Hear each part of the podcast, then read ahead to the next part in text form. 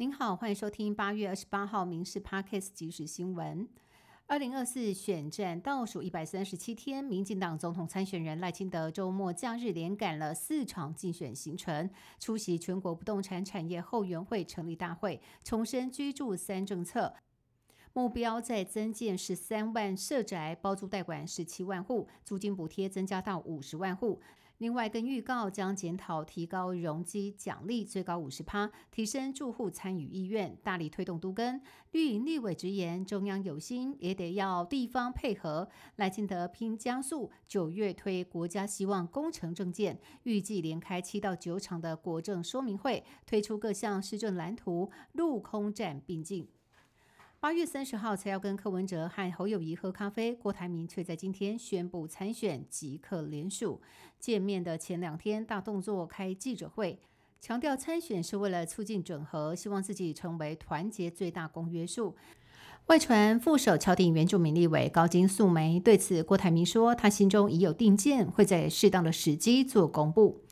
前卫生署长杨志良昨天替郭台铭站台的时候，竟然称台湾社会家暴频传，都是因为民众没有办法修理总统蔡英文和陈建仁。此话一出，引发各界挞伐，痛批他医疗背景出身，却出现仇恨言论。行政院长陈建仁也发声，直指杨志良不了解受害者伤痛，不能容忍，同时感到遗憾。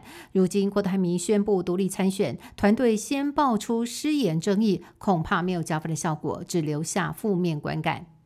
新北市板桥警方拦查可疑货车驾驶，竟然意外揪出了逃亡二十一年的监狱饿狼。这名黄姓通缉犯有毒品窃盗前科。多年前在监狱服刑，涉嫌妨害性自主罪，多次不出庭，遭桃园地院通缉。远警拦查的时候，他还背诵别人的身份证资料，结果生日背诵颠倒，相片也跟本人不像，当场被警方逮捕，并且依照妨害性自主以及废弃物清理法通缉，解送桃园地院归案。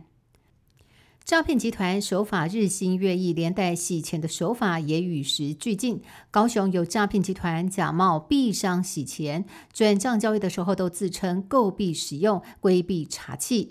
检察官和远景合作，突发奇想，利用 AI 科技写程式，抓出币流走向，从中找到了嫌犯的交易模式和破绽。耗时半年多，终于成功破获诈骗集团水房，金流达到一亿五千万元。